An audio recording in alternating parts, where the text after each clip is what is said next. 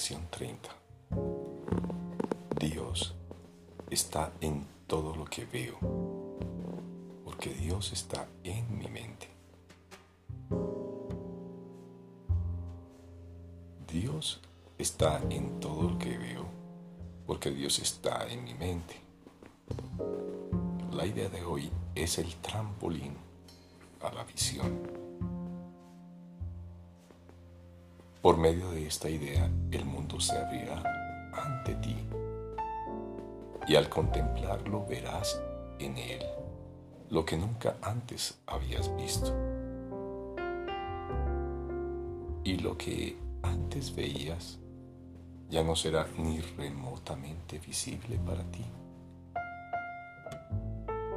Hoy vamos a intentar un nuevo tipo de, entre comillas, proyección no vamos a tratar de deshacernos de lo que no nos gusta viéndolo afuera. En lugar de ello, trataremos de ver en el mundo lo que está en nuestras mentes. Y lo que deseamos reconocer se encuentra ahí. Así pues, estamos tratando de unirnos a lo que vemos en vez de mantenerlo separado de nosotros. Esa es la diferencia fundamental entre la visión y tu manera de ver. La idea de hoy debe aplicarse tan frecuentemente como sea posible a lo largo del día, cada vez que tengas un momento repítela lentamente para tus adentros, mirando a tu alrededor y tratando de comprender que la idea es aplicable a todo lo que ves ahora o podrías ver ahora si estuviese el alcance de tu vista. La verdadera visión no está limitada por conceptos tales como comillas cerca comillas lejos.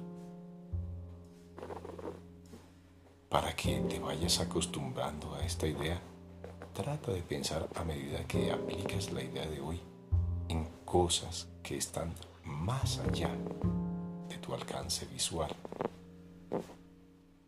así como en aquellas que de hecho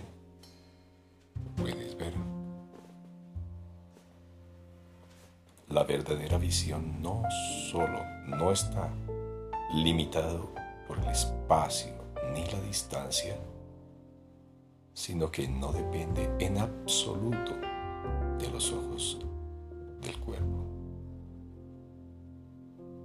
La mente es su única fuente. Como ayuda adicional para que te vayas acostumbrando cada vez más a esta idea, dedica varias sesiones de práctica a aplicarla con los ojos cerrados, usando cualquier tema que te venga a la mente, mirando en tu interior en vez de afuera. La idea de hoy es aplicable por igual tanto a lo uno como a lo otro.